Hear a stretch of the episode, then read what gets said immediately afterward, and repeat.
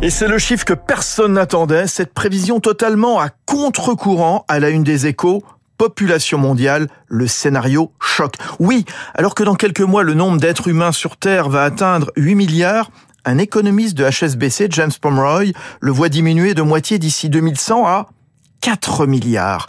Les raisons sont multiples pour expliquer la baisse du taux de fécondité, l'intégration des femmes dans le marché de l'emploi qui retarde l'âge auquel elles ont leur premier enfant, la hausse des prix de l'immobilier dans les pays riches qui limite d'autant le développement d'une famille nombreuse, le meilleur accès aux soins et aux pratiques contraceptives, et Jean-Marc Vittori explique que c'est une occasion de s'interroger sur un avenir qui pourrait être très différent de celui que nous avons tendance à imaginer, avec des retraites plus difficiles à financer, une dette publique plus difficile à assumer, une innovation qui pourrait se raréfier, mais un déclin démographique qui réduirait aussi largement la pression sur les ressources de la planète, en eau, en produits alimentaires.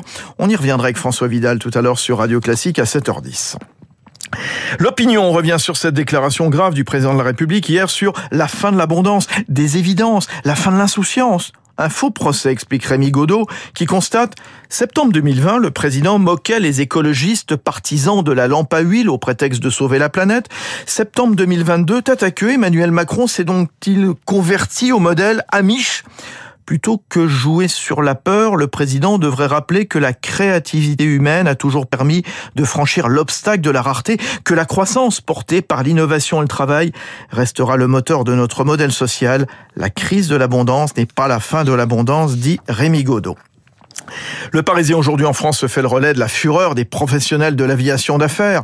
Après la sortie du ministre Clément Beaune en faveur d'une régulation et des attaques lancées par les Verts, la navigation d'affaires représente 2% des 2% des émissions mondiales annuelles de CO2, soit 0,04% du total général. Et l'un de ses représentants explique que la France, vieux pays catholique, a une vision déformée sur la question. Le déplacement privé en jet de la star de ciné, du dieu du foot ou du mannequin vedette existe bien mais c'est une infime part des vols. L'écrasante majorité des mouvements sont effectués par les entreprises pour des raisons commerciales et des raisons de souplesse. Et puis il y a les aéroports qui trouvent dans l'aviation d'affaires une bonne part du trafic. Cannes-Mandelieu, à l'occasion du Festival de Cannes, ou Clermont-Ferrand, Michelin n'ayant pas d'accès direct aux hubs internationaux, et puis le Bourget qui s'enorgueillit d'être la première plateforme de l'aviation.